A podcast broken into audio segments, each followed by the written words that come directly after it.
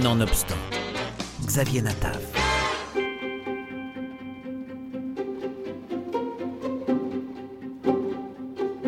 Si ces dernières années ont vu paraître bon nombre d'ouvrages sur René Goscinny, celui sorti récemment aux éditions de la Déviation présente un intérêt particulier puisqu'il se focalise sur la présence de René Goscinny à New York pendant près d'une décennie. Goscinny à New York, tel est le nom du livre, est une étude très documentée signée Clément Lemoine sur ces années décisives passées par Goscinny entre New York et l'Europe après son enfance en Argentine. Si le père d'Astérix, de Lucky Luke et du petit Nicolas a souvent raconté son passage new-yorkais dans des interviews, l'auteur de cette enquête, Clément Lemoine, a repéré des flous et des imprécisions dans les différents récits. Même si beaucoup de choses sont déjà connues, même si cette histoire a déjà été beaucoup racontée, il y a quand même des, éléments qui n'étaient pas euh, totalement précis. C'est-à-dire que Goscinny racontait toujours son histoire et, comme il faisait avec son brio habituel, on a une tendance à confondre euh, peut-être le récit euh, simplement des faits tels qu'ils se sont déroulés, avec la, la fantaisie de ses citations euh, et, de son propre récit. Donc l'envie de revenir à des choses très précises, très factuelles, euh, très chronologiques en fait aussi. Donc d'essayer de pouvoir dater euh, ce qui lui est arrivé, à quel moment il a rencontré un tel, qui l'a fréquenté, quand il a publié quelque chose. Se basant sur des sources et des documents parfois inédits, Clément Lemoine rentre dans l'agenda new-yorkais de Goscinny presque semaine par semaine. Il y a d'abord les sources américaines. Euh, c'est vrai qu'il y a beaucoup de choses qui sont disponibles aujourd'hui, et même l'administration américaine elle-même fournit, donc euh, m'a fourni le dossier euh, des relations qu'elle avait eues avec René Goscinny, donc de tous les papiers qu'elle a remplis, enfin qu'il avait remplis plutôt en l'occurrence René Goscinny lui-même, à chaque fois qu'il qu'il avait le projet de traverser l'Atlantique. Donc il y a un certain nombre d'éléments qui sont donnés par par ces, ces, documents-là et qui sont assez touchants à retrouver parce que euh, ce sont effectivement des, photos de passeport, ce sont le certificat de, euh, de, de, probité qu'il avait rempli euh, à Buenos Aires. Donc il y a quelque chose d'assez voilà, d'assez touchant et qui permet vraiment de rentrer dans, les dates les plus précises possibles et de voir et de suivre chacun de ses voyages. Euh, il y a aussi quelques témoins, alors il en reste très peu, et surtout des enfants de témoins un petit peu, des gens qu'il a pu fréquenter là-bas, euh, donc, euh, donc voilà, ça permet aussi un petit peu de, voir des choses. Et puis il y a quand même beaucoup de publications qui ont été faites, qui ont été faites depuis. Et on se rend compte que la compilation de l'ensemble de ces publications, dans l'ensemble des choses qui ont pu être écrites ou qui ont pu être pensées, finalement permet de rentrer vraiment plus dans le détail, de retrouver parfois des, des, éléments sur le premier livre qu'il a publié, mais voilà, il y avait une première édition de ce premier livre qui n'était pas connue et, et, que j'ai retrouvé simplement. Radioscopie, René Goscinny, Jacques Chancel.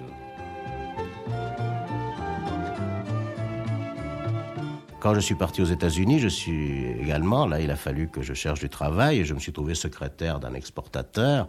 Et tout ça me rendait vraiment très, très, très malheureux je m'asseyais dans le bureau et je regardais l'heure et je disais, bon, il y a 8 heures à tirer, et puis voilà. Oui, mais à ce moment-là, vous auriez pu penser que l'écriture était une chose facile pour vous. Vous, vous n'imaginiez pas la bande dessinée à ce moment-là. Je n'imaginais pas spécialement la bande dessinée, euh, mais enfin, je voyais dans le dessin et le texte mélangés euh, une façon de m'adresser au public. Or, dessin et texte mélangés, ça nous conduit très vite à la bande dessinée.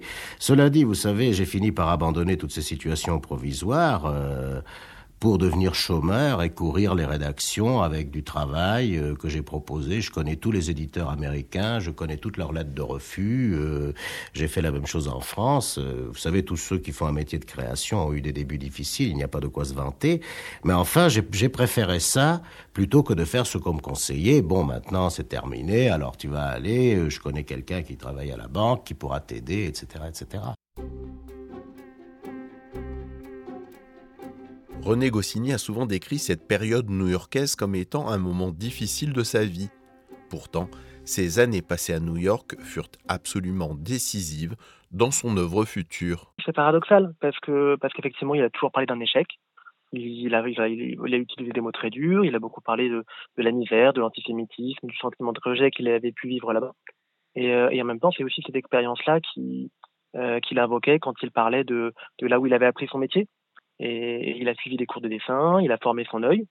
c'est quelque chose dont on parle pas souvent, mais ça a quand même été énormément, extrêmement important pour son travail de rédacteur en chef ensuite. Il l'a appris au contact de, au Cradle, au contact de Kurdman. Donc il y a quelque chose que vraiment il a acquis là-bas. Puis il a publié son premier livre, il a, dirigé son premier journal, et il a profité de toute une culture, anglo-saxonne, une culture spécifiquement américaine, avec beaucoup d'avance par rapport au reste des Européens. Dans les générations suivantes, il y aura toujours une référence à l'Amérique mais, euh, mais les voyages aux, États-Unis se feront quand même en général un peu plus tard. Et même les Maurice, les Franquins, les JG qui vont y aller assez vite, euh, d'abord ils arrivent après lui, et puis ils n'auront pas les contacts que lui va avoir. Donc il y a, y a, vraiment une, une, façon de, euh, de, de s'alimenter et de s'immerger dans euh, l'humour américain, la culture américaine, et, et c'est quelque chose qui va vraiment avoir des, des, conséquences directes sur son œuvre. Quand il arrive en Europe, c'est l'américain. Euh, il parle anglais, donc on le renvoie à New York, alors qu'il n'est pas forcément, on ne sait pas trop euh, s'il est, très très motivé par euh, le voyage, mais on, le renvoie là-bas pour euh, diriger un journal. Et, euh, puis dans ses premiers scénarios, il est scénariste comme le sont les Américains qui se divisent les tâches de, cette manière-là. Donc là encore, ça, renvoie à l'expérience américaine. Et puis, euh, et puis ses premiers scénarios, il va faire des anti-héros, il va faire un humour un peu cartoon. Il est tout de suite dans une inspiration qui est vraiment prise euh, chez Kurzman, chez euh, Henry, chez euh, Thurber, chez les, gens qu'il a découverts ou qu'il a lus ou qu'il a fréquentés directement à New York. Avec son livre Goscinny à New York, Clément Lemoine nous fait mieux comprendre le parcours de l'un des auteurs majeurs du XXe siècle, peut-être l'auteur français le plus lu depuis les années 60.